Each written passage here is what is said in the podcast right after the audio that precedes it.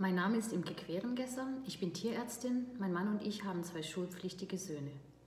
Ich unterstütze die Aktion Hashtag alles dicht machen, da ich sie zum einen inhaltlich genial finde, zum anderen, da sie schonungslos aufgedeckt hat, was Kritikern der Corona-Maßnahmen in diesem Land für Konsequenzen drohen.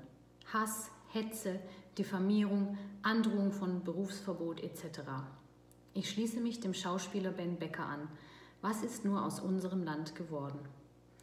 Ich hoffe von ganzem Herzen, dass die Aktion und ihre Reaktionen darauf ein paar mehr Menschen in diesem Land zum Nachdenken gebracht haben.